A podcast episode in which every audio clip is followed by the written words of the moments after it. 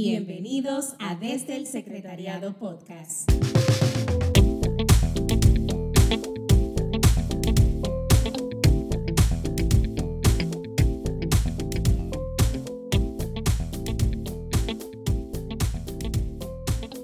Excelente. Perfecto.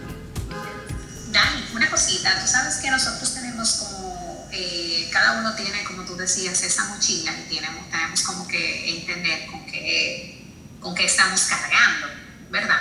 Eh, ese mismo sentido, tú sabes que muchos de nosotros venimos de familias distintas. Eh, podemos venir, por ejemplo, de una familia eh, compuesta por mamá, papá y hermanos, eh, o podemos ve- venir de una familia eh, uniparental, ¿verdad?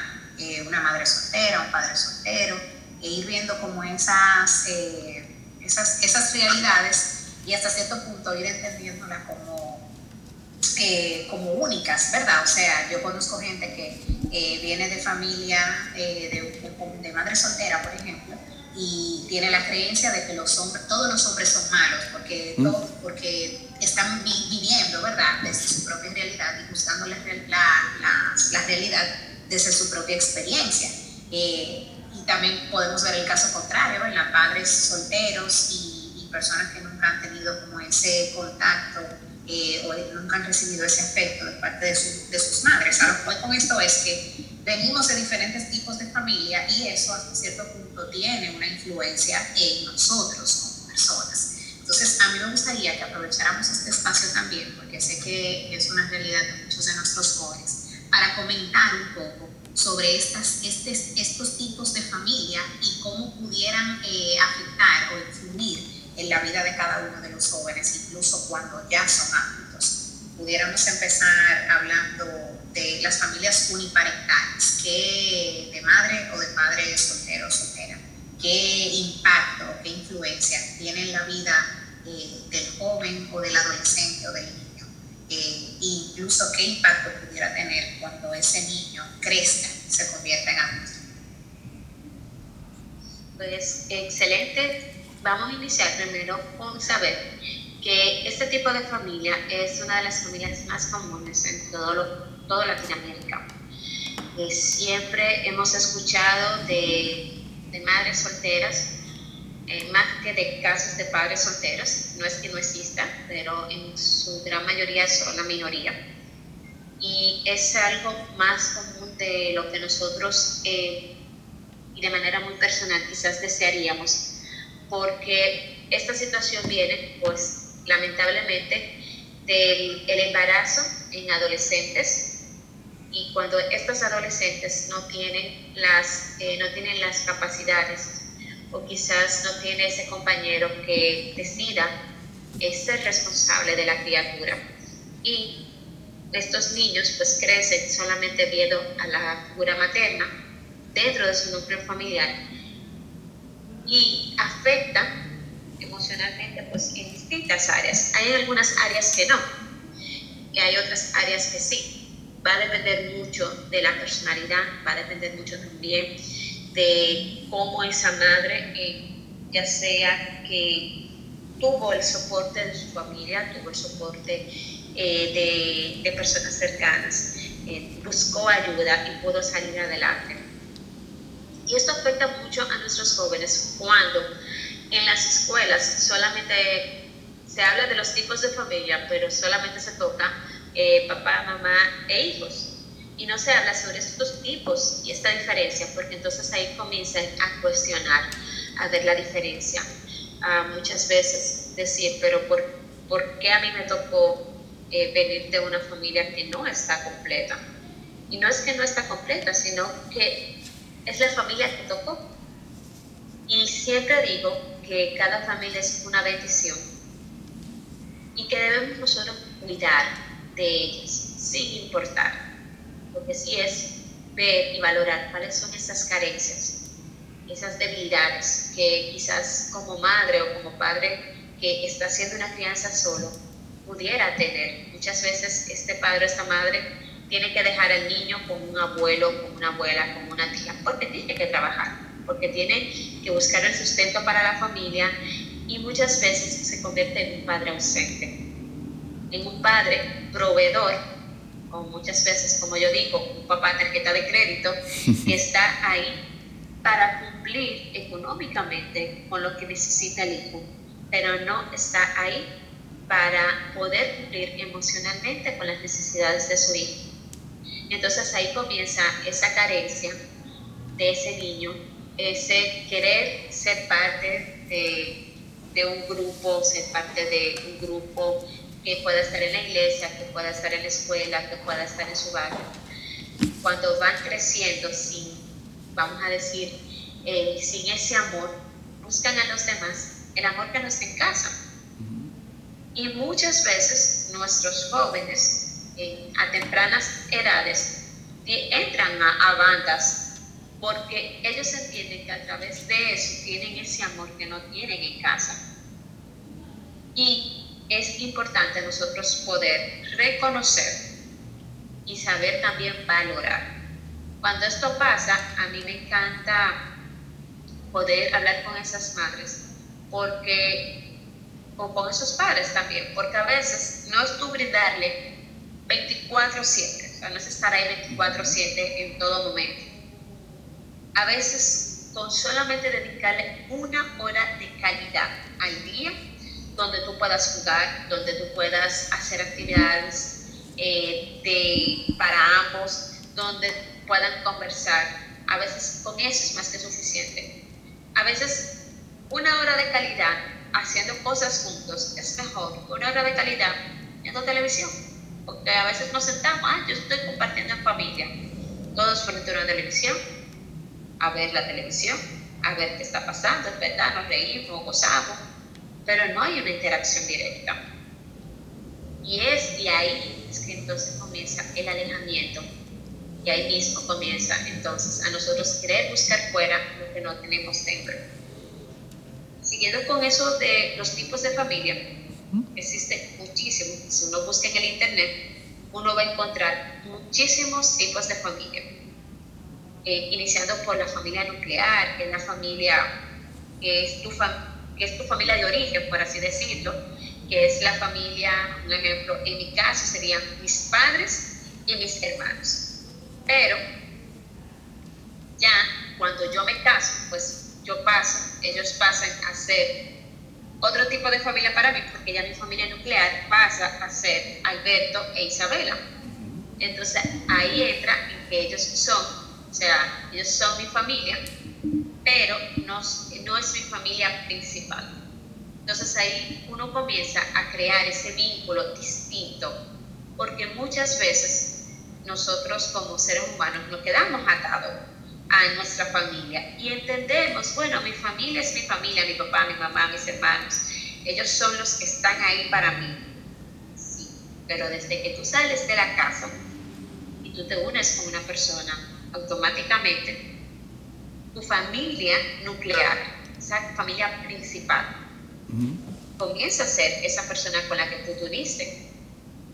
Y como mencioné ahorita, pues uno crear ese, ese proceso de crear y construir algo que identifique a esa familia con, las, con esas herramientas, con esos valores que nosotros vamos trayendo desde nuestra familia. Es lo, que, lo, lo hermoso de nosotros poder compartir. Y algo que también voy a rescatar sobre los tipos de familia es que la familia no solamente es papá, mamá, muchas veces es, son los abuelos que forman una parte muy importante dentro de la crianza de muchos jóvenes.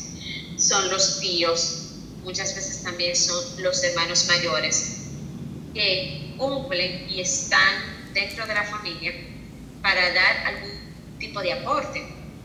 Y es importante rescatar que en estos tiempos de familia nosotros vamos a ver de todo un poco, porque muchas veces nos vemos con realidades muy distintas, realidades donde papá o mamá salen a trabajar quien se encarga de la casa es el hermano mayor y prácticamente se convierte en, en, ese tutor donde quizás cumple algunas, eh, ¿cómo decir?, con algunas funciones que lo hacen ver como papá o como, una mamá, pero que no necesariamente eh, lo hacen ese rol de manera correcta. Porque imagínate, eh, aunque sea mayor, sigue siendo un adolescente, sigue siendo un niño y es difícil para un hermano mayor todas las responsabilidades, pero es algo que aquí en nuestro país se ve mucho, donde el hermano mayor es el que se encarga de cocinar, de lavar, de buscar a los niños, de, de prepararlos todos, especialmente en, esas, en, esos lugares de, muy escasos recursos. Se ve a papi o mami trabajando en zonas francas por, grandes, en largos horarios, entonces el hermano mayor cumpliendo ese rol y eso también es importante mencionarlo, porque a veces solamente mencionamos a, nuestros abuelos o a nuestros tíos que puedan estar ahí para apoyarnos, pero también ese rol que a veces tiene ese hermano mayor también es significativo, porque muchas veces se convierte en, ese, en esa persona de confianza y esa persona que te, que te va a ayudar a ver las cosas de una manera diferente. Y es familia es una familia y uno tiene que valorarlo, porque lamentablemente no somos perfectos. Lali, tú sabes que ahora que tú decías eso de, de esa forma de crianza, eh, yo, yo, he tenido experiencia de familiares míos, eh, más adultos que yo, obviamente de otras generaciones, que decían como no, eh, yo tengo a mi mamá, pero a quien yo considero a mi mamá es a mi abuela, porque mi abuela fue que me crió. Porque los padres estaban ahí, pero tenían que trabajar por la situación económica. Vino de madre soltera y tienen que trabajar por la situación económica. Y de repente, quien podía cuidar al niño porque no pueden pagar a una niñera o no pueden estar en el colegio, pues es la abuela. Y se pasaba, y, y, y la mamá dice algo y no le presta mucha atención, pero si lo dice la abuela, tiene peso. Y tiene peso casi en todo. Entonces, he conocido personas que dicen, no, a mí se me murió mi abuela y cuando mi abuela se murió, ya yo no, como que ya, como que esa es la persona que ellos consideraban que era su mamá y su biológica madre, pues no, pues X, porque al final no lo crió, al final lo crió la abuela. Con, entonces, esa gente tiene como ese doble concepto de la crianza que me dio mi abuela, que es obviamente va a ser una crianza un poco, puede ser que sea una abuela apoyadora, que sea una abuela, normalmente los abuelos son así, ñoños, como decía Dalila, que está su padre ahora con, con Isabela, y, os, y puede ser también que la, la, versión de la madre, o sea, la forma de la madre criar es más, no haga esto, eh, sal, como que más independiente. Entonces, esta persona viene con un choque de dos direcciones, de dos generaciones totalmente diferentes. Entonces, ¿cómo esa persona se puede enfrentar a la sociedad y decir como que, bueno, esta es mi situación, mi abuela me crió, pero en realidad mi abuela no es mi madre, estas cosas que me dijo mi abuela no me conviene, la que me dice mi madre sí me conviene, y en vez de tener como una persona, una madre que te direccione, tú tienes dos. ¿Qué, qué pasa en el, en, en el comportamiento de una persona que, tiene esa realidad? Pasa, Nairobi, que esa es una persona que, que tiene dos voces. Tiene una persona congruente en las cosas que quiere, porque al final hace más caso a lo que pueda pensar o a lo que pueda sentir esas personas. Muchas veces, eh, emotivamente, la conexión de la abuela es esa parte de ese apoyo, ese, ese amor incondicional, ese estar ahí presente para hacerme porra, para decirme tú lo puedes hacer entonces uno emocionalmente se queda como atado, atado a, a, ese, a ese que puedo hacer o ese que no puedo hacer porque esa persona se va a sentir mal. Y pasa que cuando no, no tenemos esa conciencia y no sabemos realmente hacer eh, esas paces, o sea, hacer las paces con nosotros, con nuestros familiares, entonces se vuelve más difícil. Yo siempre recomiendo que lo primero es hacer las bases con papá o mamá que estuvieron ausentes. Poder explicar, darnos la oportunidad de sacar eso que nosotros sentimos, por lo cual podemos sentir que no tenemos esa conexión con esa persona.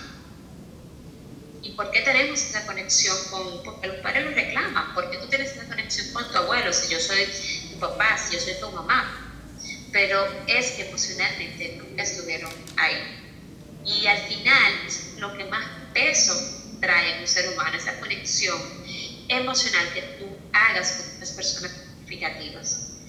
Cuando tú haces las paces y cuando tú perdonas, cuando tú reconoces, entonces es más fácil tú alinear tu pensamiento y tus emociones y poder combatir esa parte. Exacto. Yo voy a, voy a comentar un poco de mi experiencia para no sé si a alguien le, le pueda servir de luz, pero ahora que tú mencionas eso, yo pasé por ese mismo proceso porque en mi familia es una familia matriarcal. O sea, mi mamá, mi papá se fue, lo típico, lo más clásico en Latinoamérica, como decía Yulisa, eh, como decía la Dalila. Eh, un padre ausente que fue proveedor por un tiempo y después dejó de, incluso de ser proveedor, se ausentó totalmente, tanto de presencia como de económicamente hablando. Y más aún, o sea, más peso tiene que mi familia, mi generación, es matriarcal total. O sea, mi abuela también fue madre soltera, su, su madre, mi tatarabuela también fue madre soltera. Era como una generación tras otra de madre soltera, era algo, algo repetitivo en, en mi generación. Y eh, cuando mi padre se va, desaparece, en mi casa no se habla de eso. Nadie habló de eso, nadie tocó eso. Mi madre, mi madre nunca me habló de, de él o no me habló positivamente de él. Siempre la referencia a mi padre era negativa, era de alguien malo. Sin embargo, yo como niña, y ahora me doy cuenta, que yo no lo veía así. Para mí mi papá era, era mi superhéroe, aunque en realidad no fuera ningún superhéroe, tuviera muchos errores, pero en mi mente yo decía, es que él no puede ser malo, ¿cómo puede ser malo mi papá? Y ya creciendo, yo crecía con ese dolor de ese padre ausente, porque yo sí me crié una temporada con mi padre, de mi niñez muy pequeña, pero yo sí fui muy apegada a ella. Entonces, esa, ese era ese contornazo, tu padre esto, tu padre esto, tu padre lo otro, y yo decía que, que no. Y en mi adolescencia me costó tanto como superar eso. O sea, yo veía películas donde había un padre presente y yo lloraba Mm. Porque yo decía, ¿por qué él tiene su papá y yo no? Ese era, ese era mi, mi pleito de adolescente completo.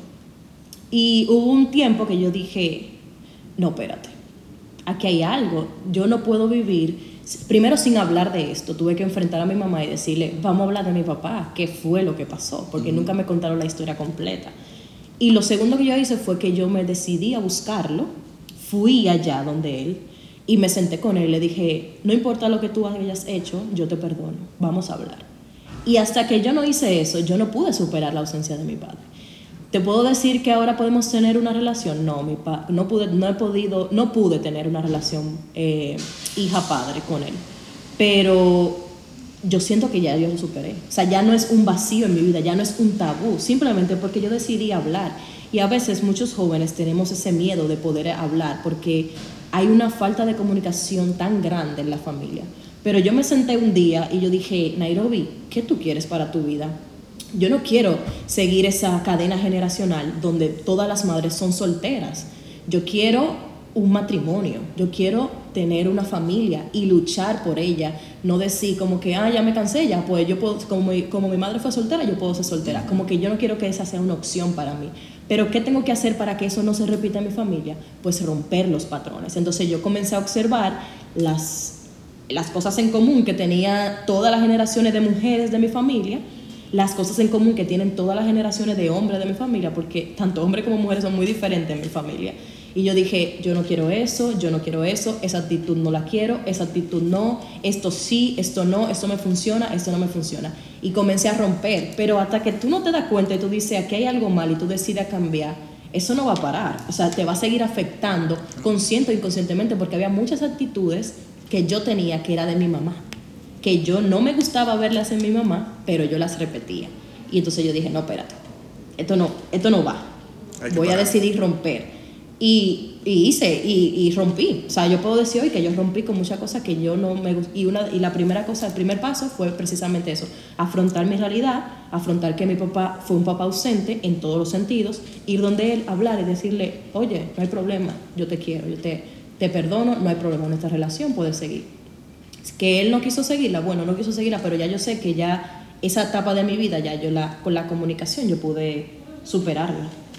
Algo que voy a decir súper breve, eso es algo muy bonito y muy valiente. Digo valiente porque mira cómo tú tuviste que enfrentarte a tu madre y también quise enfrentarte a ti como, concho, yo no sé cuál es la, la, respuesta que yo voy a tener de mi papá, pero como quiera tú dijiste, bueno, vamos para encima y vamos a ver qué pasa.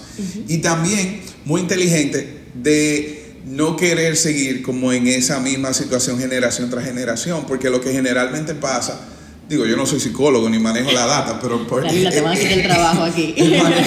es lo que yo he visto y, y creo que lo comentábamos ahorita, es como que la muchacha quizá empieza a decir, no, los hombres no sirven, porque mira, mi abuelo era tal y tal cosa, mi papá era tal y tal cosa, y ya eso le cierra quizá una oportunidad a un buen matrimonio, porque ya llega como que con, con, la mentalidad de que no, ningún hombre sirve y el otro hombre, el hombre que yo vaya a tener, me tengo que preparar porque yo sé que me va a hacer que algo de eso, de eso hablaban en mi familia, decían como que, no, los hombres que sí yo qué, tú tienes que tener cuidado, tú tienes que sí yo qué, porque los hombres no sirven, y yo decía, pero no puede ser que todo, tantos hombres que hay en el mundo, ninguno sirva, eso es como ilógico. O sea, yo diciéndome a mí misma como que no tiene sentido.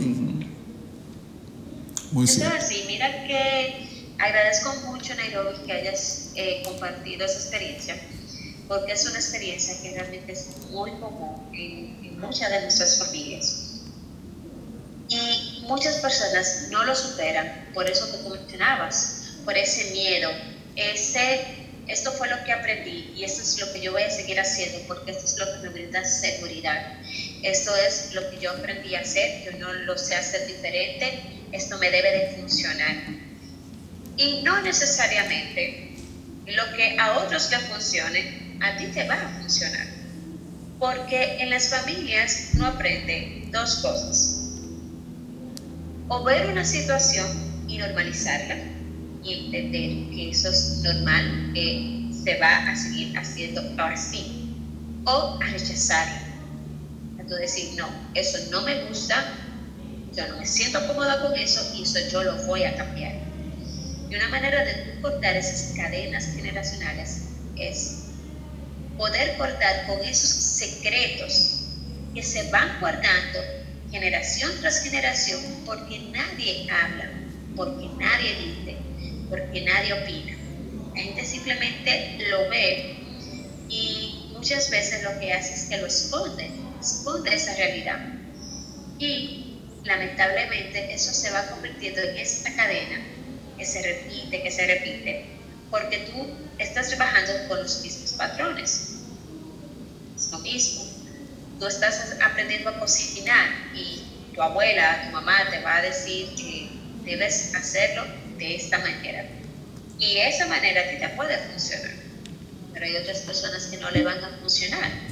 Hay en otros países que tú te vas a dar cuenta que hacen las cosas de una manera diferente también sabe bien. Entonces, es importante uno comenzar a crear esa diferencia y a tú decir, mira, esto yo lo puedo hacer diferente porque esto no va con lo que yo quiero con lo que yo quiero para mí. Y siempre he dicho, la oscuridad en nuestras vidas es la ausencia de luz. Tú quieres romper con algo, busca claridad, busca información, busca ayuda.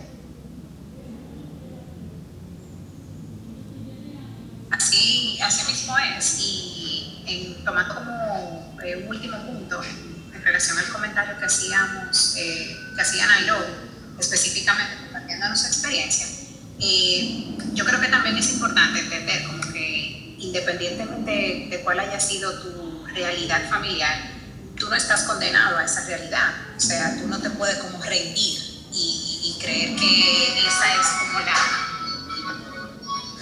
como lo que te toca vivir, ¿sabes? Entonces, como que en ese sentido, entender que se puede salir de ahí.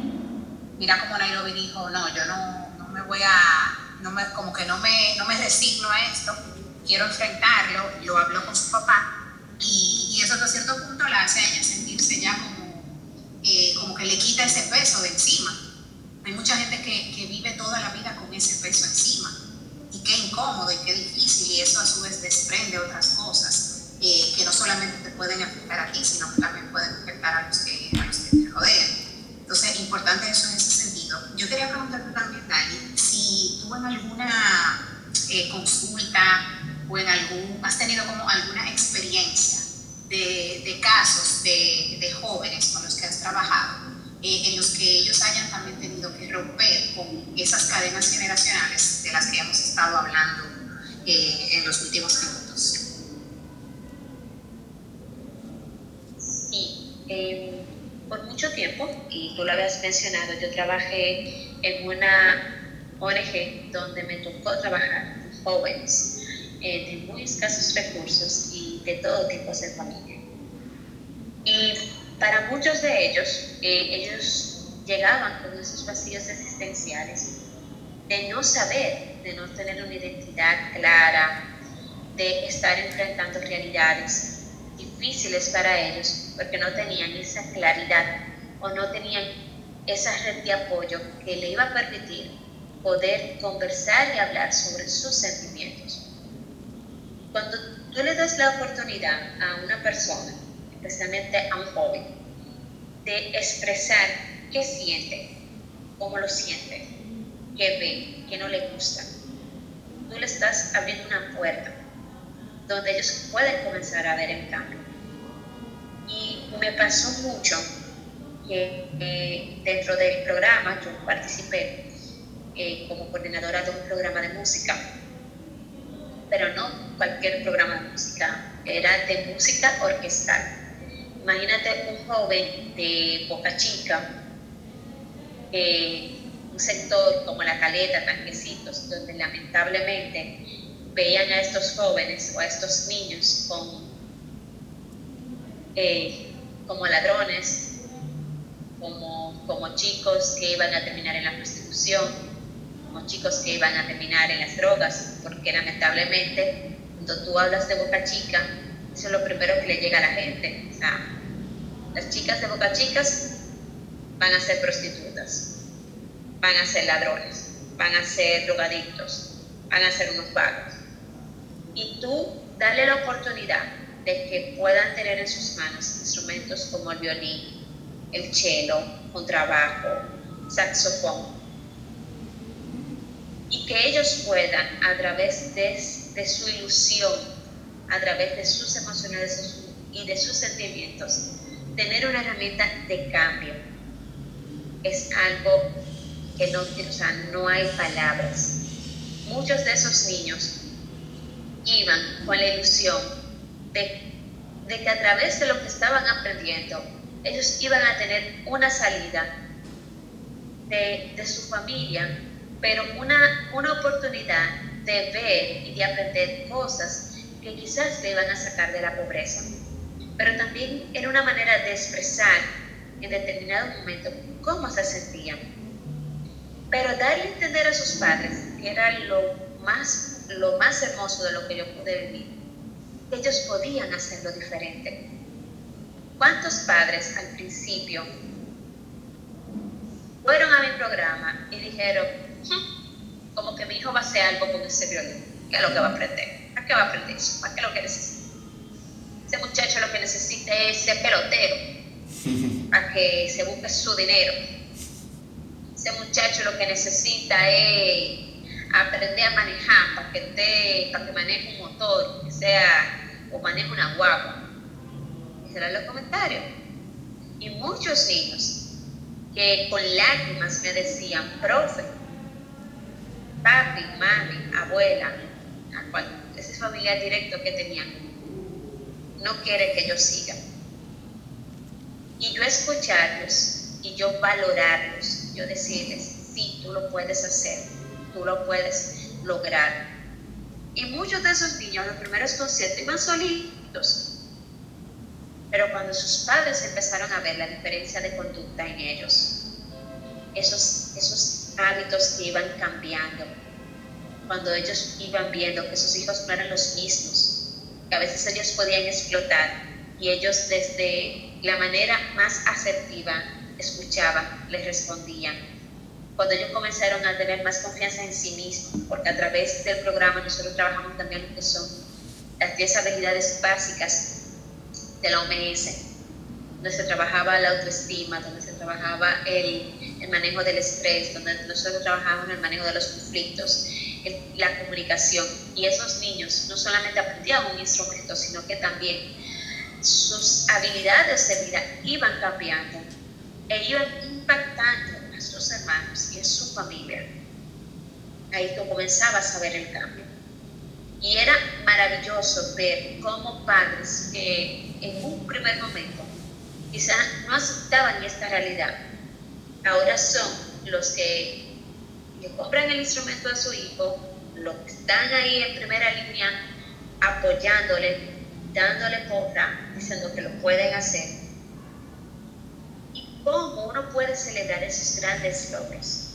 Que ese chico quizás no va a ser el mejor violinista del mundo, pero ese chico va a ser una mejor persona, porque aprendió a través de los valores y de las acciones que no tenía que seguir los patrones de su familia, que lo podía hacer diferente para mí esa ha sido una experiencia maravillosa porque a mí me hace entender que siempre hay una oportunidad de cambio.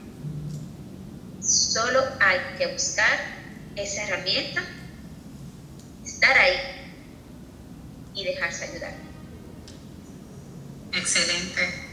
Eh, Dali, en ese sentido, y qué bonito, ¿verdad? Como esos jóvenes, esos niños tuvieron la oportunidad de que esa ONG tuviera como su foco de acción allá, en Boca Chica.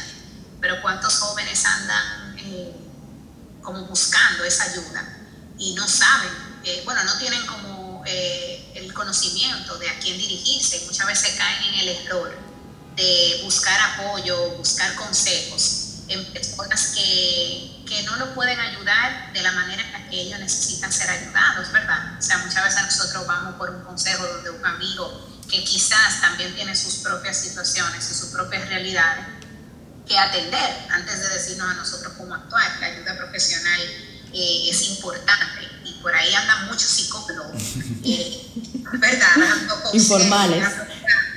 exactamente, muchos psicólogos informales dando consejos y dando terapia que, que, también deberían ellos mismos atenderse. Entonces se me, se me ocurre preguntarte si aquí en nuestro país contamos con centros o con líneas de apoyo eh, para aquellas personas, jóvenes, adultos, que necesiten eh, ayuda psicológica.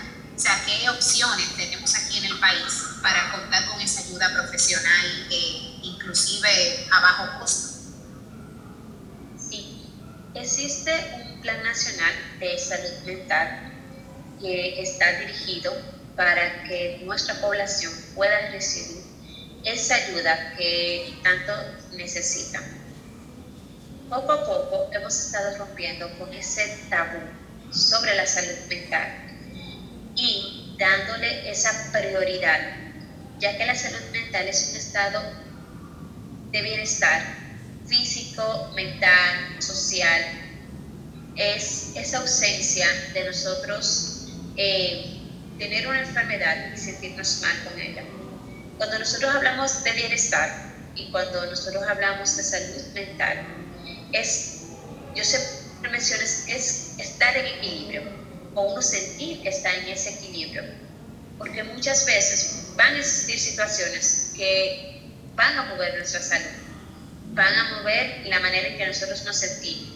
Pero siempre es importante tener esas herramientas que nos permitan, primero, ver la importancia ver qué me puede afectar y reconocer esas señales. Y nuestros, nuestros gobiernos, eh, tanto este como el anterior, pues ha dado, le ha dado ese seguimiento, porque gracias a Dios la salud mental ha dejado de ser un tabú. Y día a día uno puede encontrar esos profesionales que, que ayudan y que aportan, iniciando por el CODOXI, que es la, el Colegio de Psicólogos.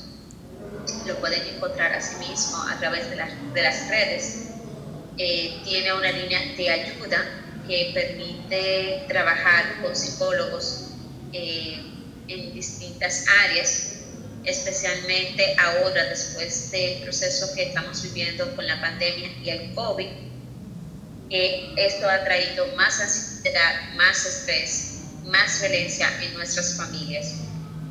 También nosotros tenemos eh, distintas universidades, como la Universidad Católica, que también tiene un, tiene un programa de apoyo psicológico libre costo, donde son, se hace a través de algunas plataformas como Zoom, WhatsApp, Skype, que también a través de su página uno puede contactarlo.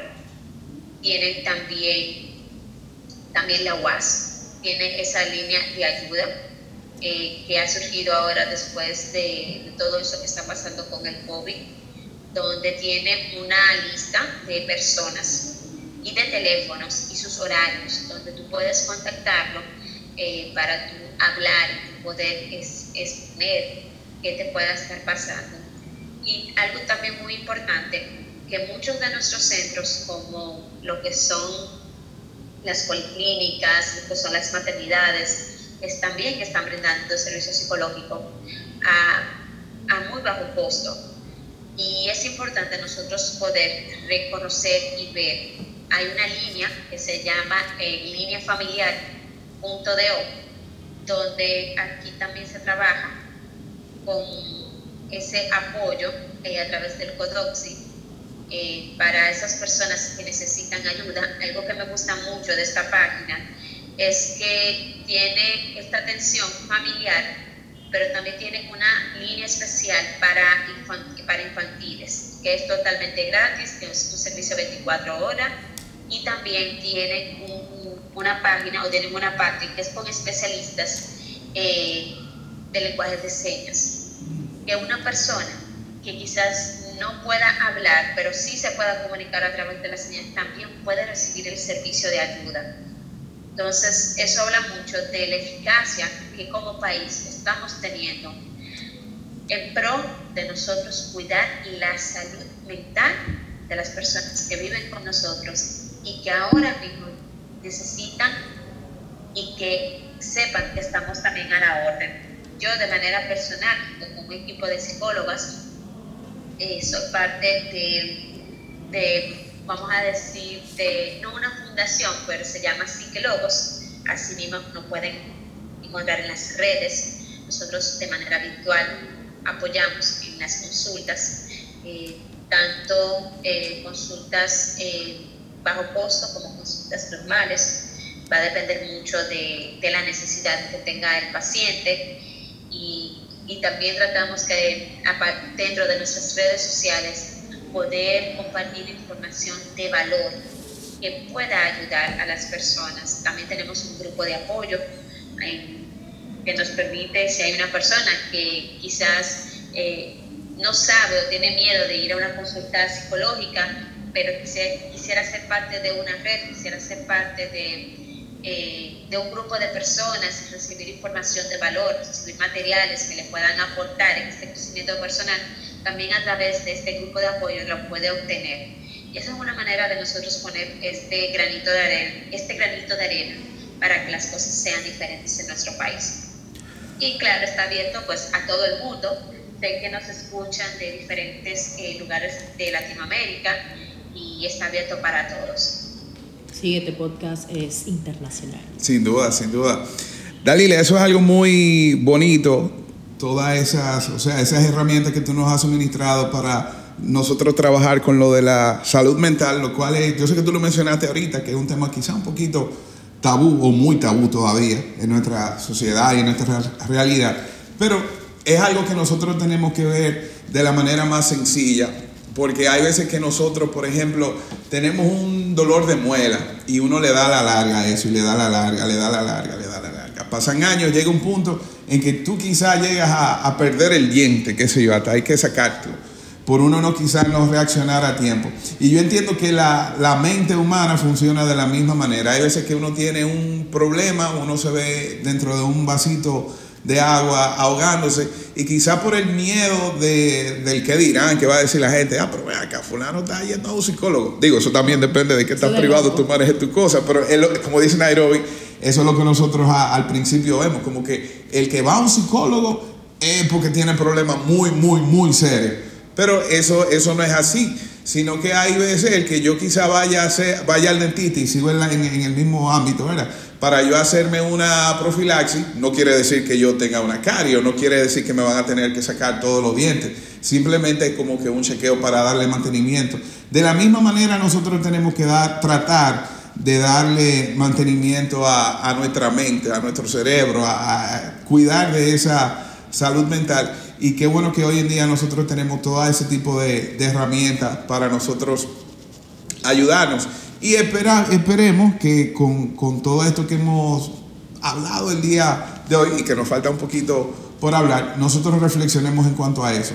Que el simple hecho de nosotros asistir a un psicólogo o que nosotros estemos buscando ayuda profesional para una situación que nosotros tengamos, no quiere decir que estamos locos. Simplemente que hay veces quizás no vemos como esa soguita para nosotros salir del vasito de agua que les mencionaba ahorita y nos estamos ahogando y el psicólogo simplemente nos da como que esa manita fulano, pero da la vuelta, mira la soguita y sal, que está en mito, no es una cosa del otro mundo tampoco. Exacto. Es, es así. Y la realidad es que día a día uno puede encontrar esa ayuda a través de muchos medios pero es importante nosotros eh, reconocer cuáles son estas señales. Y voy a rescatar eso que tú mencionabas, Jari, de que muchas veces nosotros eh, sentimos alguna molestia, sentimos alguna situación, pero no buscamos ayuda a tiempo. Y después esto se convierte como una bola de nieve, o sea, va creciendo, va creciendo, y cuando ya sale de nuestras manos, entonces es que buscamos la ayuda, porque ya no podemos con eso. Y algunas de las señales que uno puede reconocer más rápido mm. cuando las cosas no están bien es cuando nosotros cambiamos nuestros hábitos alimenticios o nuestros hábitos de sueño. Cuando de repente eh, yo comienzo a comer más, pero a veces comienzo a comer menos, ya no tengo, no tengo hambre, eh, no quiero comer eso, o por ansiedad. Entonces yo comienzo a comer más, a veces no descanso lo suficiente y eh, comienzo entonces a abusar de sustancias como el café, eh, de, de, dulces, de cosas que me mantengan activo, pero realmente esto viene porque algo emocionalmente en nuestro cerebro quizás no está funcionando de manera adecuada. Algo más que pasa y muchas veces lo veo es que una persona se aísla de esas personas o de esas actividades que regularmente disfrutan. Cuando tú ves una persona cercana a ti o tú que comienzas a aislarte de esas cosas que a ti te gustan, cuando ya esas cosas que tú disfrutas ya no lo quieres hacer, ya no tienes ese deseo, entonces hay que prestar atención porque tu mente te está hablando, porque algo está llevándote a que eso que te gusta o eso que de alguna manera haces pues entonces ya debes de hacerlo. A veces también sentimos ese, sentimiento de vacío que muchas veces queremos llenar con artículos personales, a veces queremos tener una colección de zapatos, de cartera, a veces tenemos una colección de títulos. Hacemos todos los cursos habidos y por haber, porque siempre nos sentimos que no, no es suficiente y muchas personas adquieren manías que no necesariamente son sanas, porque es que es ese vacío que no les permite avanzar, que no les permite sentir que son suficientes. Muchas veces eso habla de esa baja autoestima, o como a mí me gusta llamar, esa autoestima en equilibrio, ese autoconocimiento, porque muchas veces buscamos fuera lo que realmente debe estar dentro. Otra señal muy, muy, muy común que, que veo mucho es el cambio de humor. Esas personas que, y eso lo estamos viendo muchísimo ahora en esos momentos, especialmente con todo esto del toque de queda, del COVID, de, de un, día, un día no trancan, otro día no sueltan. Es los cambios de humor. ¿Cuántas personas reactivas? ¿Cuántas personas que se ofenden por nada. Como yo digo, estamos viviendo la temporada de cristal. Ay, sí, Todo el mundo se rompe por cualquier Ay, Dios mío. Pero el hecho de que tú digas de que tú digas generación de cristal ya, Ya. hace que se ofende. O sea, tú dices generación de cristal y comienzan a, a publicar estado. Entonces, porque yo opine soy generación cristal y te queda como que, wow. No nos vayan a Me dejar está de dando la escuchar por eso. No nos vayan a dejar de escuchar, por Sí. favor. No se ofendan. Sí, pero realmente eh, ese, vamos a decir, es, es estar siempre con esas emociones a flor de piel. Te hace, o sea, hace ver que realmente hay una situación que tú no estás trabajando. Porque es importante nosotros escuchar nuestro cuerpo, que muchas veces nos habla cuando nosotros tenemos alguna situación. Eh, el estrés, la ansiedad en nuestro cuerpo, físicamente lo podemos ver a través de fuertes, eh, o sea, de lo que es la fuerte sudoración, muchas veces en las manos, en los pies. Hay personas que sudan de manera normal, pero hay otras personas que lo hacen porque están nerviosos. Eh, la taquicardia, la falta de aire, personas que comienzan a, doler, a dolerle, dolerle la cabeza cuando no sufren de dolores de cabeza. Muchas veces esas personas que comienzan a alarse el pelo, a comerse las uñas, a pellizcarse, la gente comienza a adquirir manías que no eran habituales en ellos. Pero nuestro cuerpo también mentalmente nos hace ver que las cosas no están bien cuando de repente nosotros comenzamos a fallar a nivel cognitivo.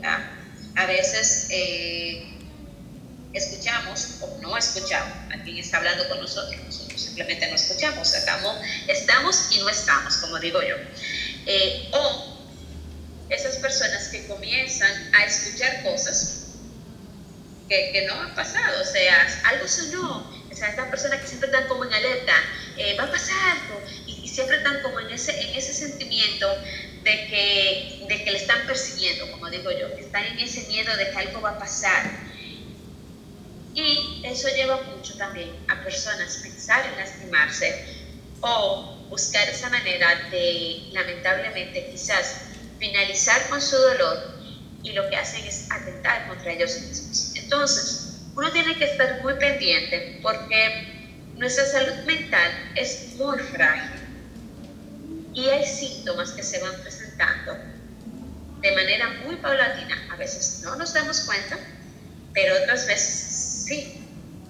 Y cuando la salud mental está, vamos a decir, no está equilibrada, pues va afectando biológicamente mi persona, pero también va afectando en la manera en que yo me desenvuelvo en mi vida, va, desen- va desenfrenando las maneras en que yo actúo.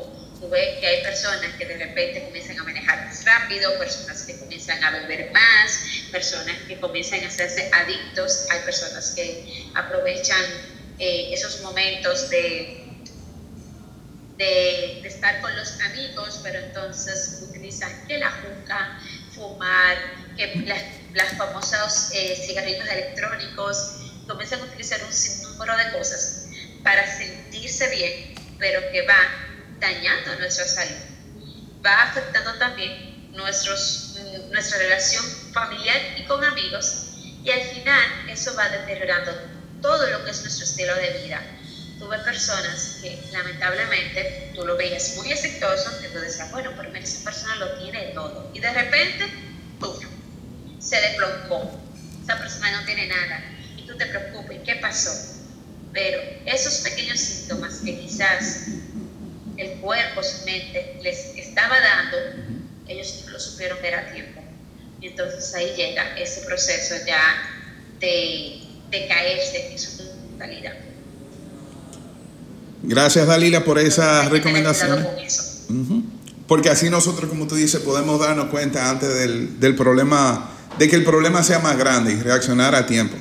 Y que también no solamente lo, lo apliquemos en nosotros, sino también en, en- en las personas que nosotros tenemos alrededor de nuestra familia. Si quizás nosotros vemos que nuestros padres, nuestros hermanos están pasando por una situación similar, como que eh, darle la voz de alerta y recomendarle como que, bueno, tú te está pasando algo, vamos a buscar ayuda de una manera u otra para que la cosa no se ponga más fea. Exactamente, vamos a poner todas esas líneas y páginas que nos recomendó Dalila en nuestra página de Instagram para que todo el que desee, que entienda y se evalúe y entienda que sí, pues, pues que pueda acceder, porque a veces ponemos la excusa de que no, es muy caro, y sin embargo ya algunos seguros lo están incluyendo, sobre todo por la situación en la que estamos viviendo, que vemos que necesitamos cada día más eh, pues esa ayuda de manera psicológica y que si no tienen el dinero pues puedan acceder a esas líneas y recursos de ayuda.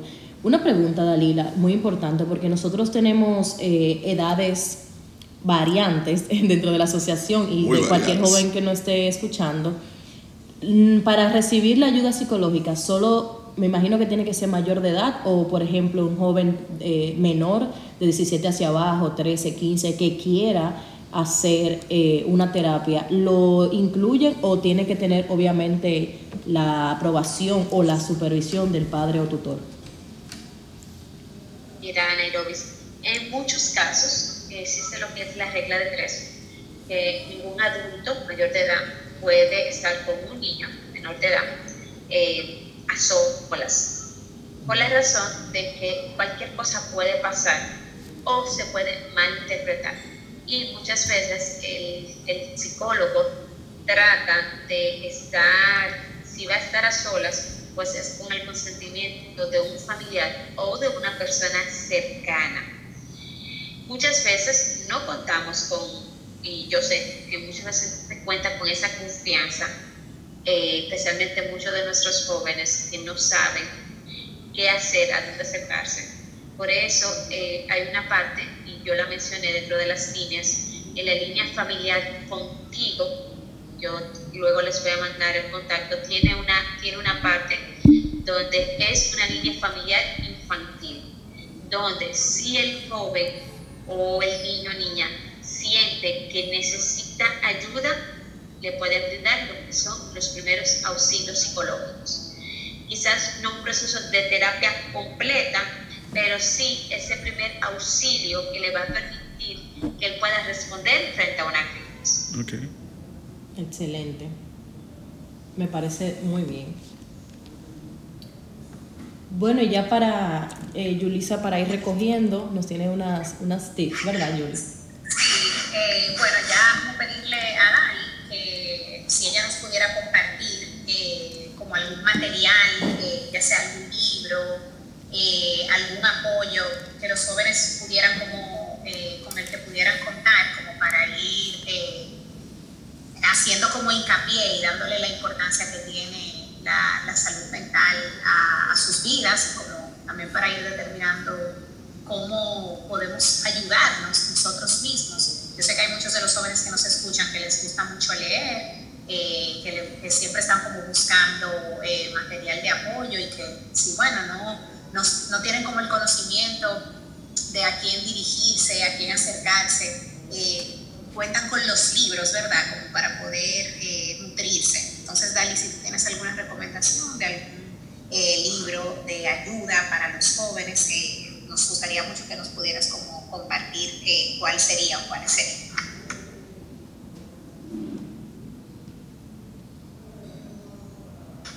Dali, estás en mute. Muchísimas gracias. Eh, sí, eh, realmente hay muchos libros que pueden ayudar y un libro que a mí me encanta mucho se llama Factor Mamá del doctor Henry Cloud. Él en este libro habla habla sobre la maternidad. Esto se puede enfocar tanto mamá, papá o cualquier persona eh, que esté dentro de la crianza, donde nos enseña y nos educa sobre los tipos de crianza. No solamente sobre esos tipos, sino también cómo salir y qué podemos aprender sobre ese tipo de, de crianza donde hemos estado. Muchas veces podemos sentirnos en una determinada área y quizás no sentir herramientas.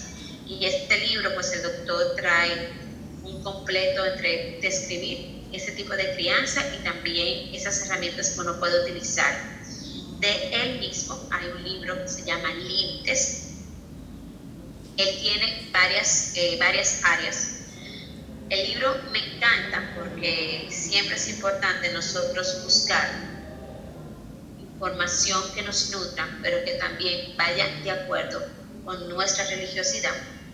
Y el, este autor, algo que a mí me encanta, es que dentro de sus libros toma citas bíblicas y te permite conectar con eso que Dios te está diciendo y nuestra realidad. El libro de límites, que tiene varias versiones, lo pueden también conseguir, eh, sus libros lo pueden conseguir en Amazon.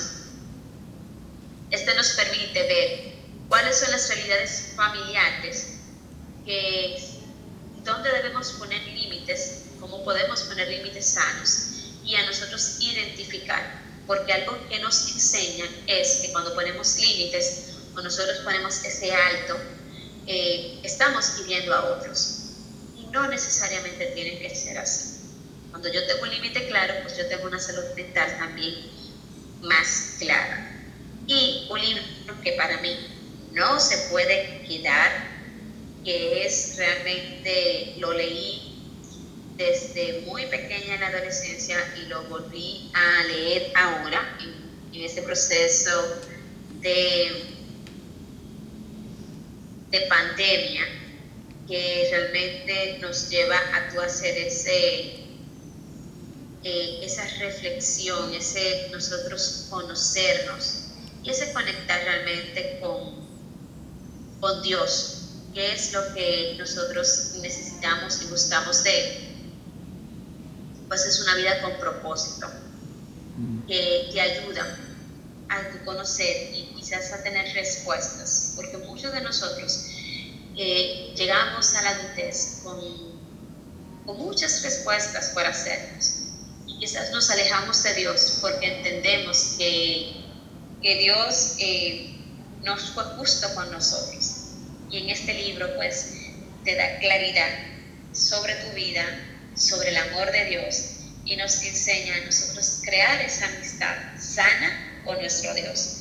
Y son unos libros que para mí han sido eh, base en mi crecimiento y son de estos libros que siempre las tengo a la mano porque es un tema de mucha ayuda. Excelente, gracias Dalila. Aparte de esos libros, ¿verdad? Que Dalila nos ha recomendado, también nosotros, como se han dado cuenta desde un principio en el podcast, siempre hacemos referencia a lo que es el catecismo de la Iglesia Católica, que comprende todo. Sí, yo creo que si nosotros utilizamos el catecismo junto con la Biblia, tendríamos como que una vida ideal. Y hace referencia en el numeral 2197 al cuarto mandamiento. Honra a tu padre y a tu madre para que se prolonguen tus días sobre la tierra que el Señor tu Dios te va a dar. El Señor Jesús recordó también la fuerza de este mandamiento de Dios y el apóstol enseña, hijos, obedeced a vuestros padres en el Señor porque esto es justo. Honra a tu padre y a tu madre. Tal es el primer mandamiento que lleva consigo una promesa, para que seas feliz y se prolongue tu vida sobre la tierra. Entonces ese viene siendo como que un dos por uno ese mandamiento.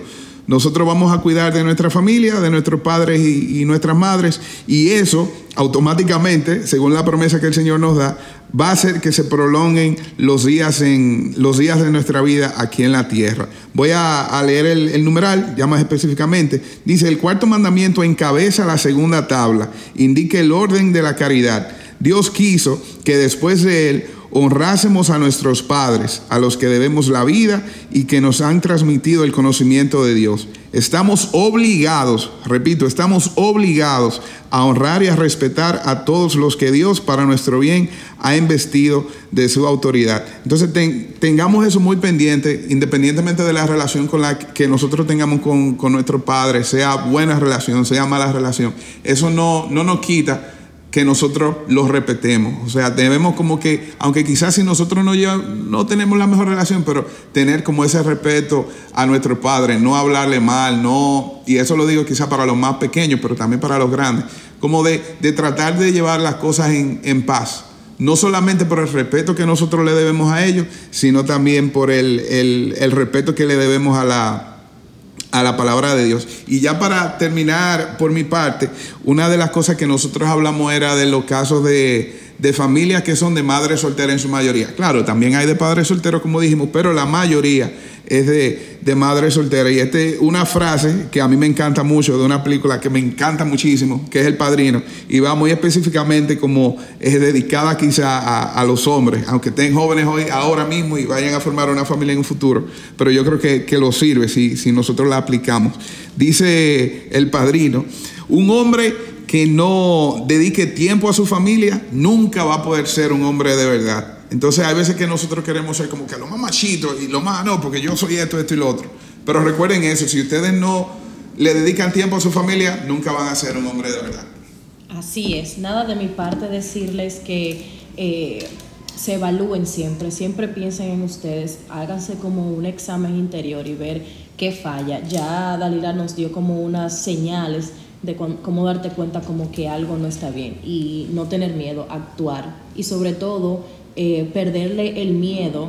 A veces en la crianza, sobre todo en la crianza de Latinoamérica, nos inculcan la obediencia con el miedo y eso se traspola a que cuando ya somos más grandes, pues le tenemos miedo a hablar con los padres, incluso de cosas eh, sencillas. Entonces pierdan el miedo y hablen, eh, con, su familia, con su padre, con su madre y hablen desde lo que sienten. Si sienten que necesitan más atención, que su madre o su padre no les da atención, pues siéntense y háblenlo, porque al final eh, requiere un, un, una dosis de valentía uh -huh. para poder eh, superar y, y, que estas condiciones eh, de las que fuimos, de, la, de estas condiciones que tenemos, que no la pedimos, pero fueron así, podamos nosotros también sacar algo positivo, porque siempre digo como que Dios no te da una carga que no puedas sostener. O sea, la familia que tienes es la familia que Dios te dio, es la familia donde Dios quiere que tú crezcas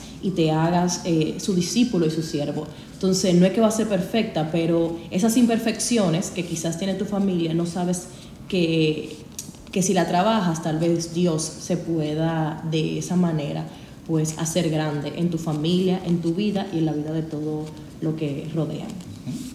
Así mismo es, como comprender que la, la familia en la que estamos es la que Dios ha, ha, pensado para nosotros y a través de ella debemos de lograr la santificación del Señor, ¿verdad? Debemos de alcanzar la santidad en esa realidad que nos rodea, entendiendo que no estamos condenados a ella y que por algo estamos ahí, o sea, hay una razón de ser para todas las cosas agradecerle a Dalila por su tiempo, por sus consejos muy valiosos, eh, por estar con nosotros, por estar, estar siempre tan dispuesta a, para las cosas de Dios. Eso es algo muy bonito, eh, un gran ejemplo para nosotros. Y agradecerle también a Dalila por tantos años y, y la labor que ella ha hecho, tanto dentro como fuera de la asociación, eh, impactando tantas vidas, tocando tanta, a tantos niños y adolescentes eh, y brindarles como esa esperanza de que ellos pueden seguir adelante, que ellos realmente eh, pueden construir un mundo mejor, aun cuando las realidades que les han tocado vivir no han sido las ideales. Dalila, muchas gracias. Este espacio siempre va a estar eh, abierto para ti, para recibirte. Y de verdad que le pedimos a Dios que te siga bendiciendo, que siga bendiciendo a tu familia y que te siga dando la fuerza para seguir haciendo este trabajo tan bonito. Amén, amén. Eh, que, la, que las gracias siempre sean para Dios, que siempre es la persona, el ser que está ahí eh, como número uno. Yo de verdad agradezco muchísimo pues eh, la confianza que ustedes siempre ponen en mí. Para mí siempre es un placer, especialmente poder hablar mucho desde nuestra experiencia, porque yo entiendo que al final es lo que nos permite conectar con otros y recordar que siempre vamos a tener debilidades, pero esas debilidades pueden ser convertidas en fortalezas. Esas debilidades que, puedan, que, que podamos tener en nuestras familias pueden ser convertidas en fortalezas para nosotros ser mejores personas, mejores cristianos y sobre todo servir desde el amor. Así que un placer poder estar con ustedes, poder compartir parte de mis conocimientos y aquí pues a la orden. Dalila, y antes de irte, para que nos prestes tus redes sociales y cómo nosotros te podemos contactar si hay alguien que esté interesado. Ok, Claro que sí, pues me pueden encontrar tanto en Instagram como en Facebook como licenciada lic. Dalila Uribe. Ahí me pueden encontrar en mis redes, me pueden escribir por DM, eh, así como me pueden escribir por, correo. Mi correo es eh, licenciada lic.dalilauribe.com. Ahí yo estoy a la orden para cualquier duda, cualquier pregunta, eh, siempre dispuesta pues, a escuchar. Gracias, gracias, gracias. Excelente, ahí están. Gracias. Nada, ahí es, nada, de más está decir que si les gustó el episodio, si reconocieron algo en ustedes, pero también si reconocieron algo en un amigo, en un primo, en el vecino, compártanlo, compártanlo porque lo bueno también se comparte y nos ayuda a crecer. Eh, sigan compartiendo este podcast y como siempre, pues nosotros felices de estar aquí y yo más porque ahora estoy en el micrófono. y nada, nos vemos en el próximo episodio. Un placer para mí estar. Eh, pero voy a esperar a Yulisa que diga esa frase icónica para cerrar el capítulo. Sí, a Yulisa que le queda bonita, la verdad. Sí, cierre, ¿verdad? Frase formal. Bueno, chicos, agradecerles por su, por su tiempo, por también ser parte de este proyecto eh, y por estar siempre con nosotros también. Eh, vamos en, en, los próximos episodios a estar saludando aquellos eh, jóvenes que están súper activos con el podcast, que siempre nos lo hacen saber, que son los primeros que le dan play cuando lo, lo publicamos. Eh, agradecemos muchísimo por su apoyo. Y nada, queden muy bien, esperamos que puedan compartir el episodio, que puedan seguir difundiendo este proyecto que es para ustedes, que es para el Señor. A Jesús con María, que queden muy bien y les mandamos un abrazo. Bye. Bye, bye. Cuídense mucho. Amor y cariño. Bye, bye. Bye, bye.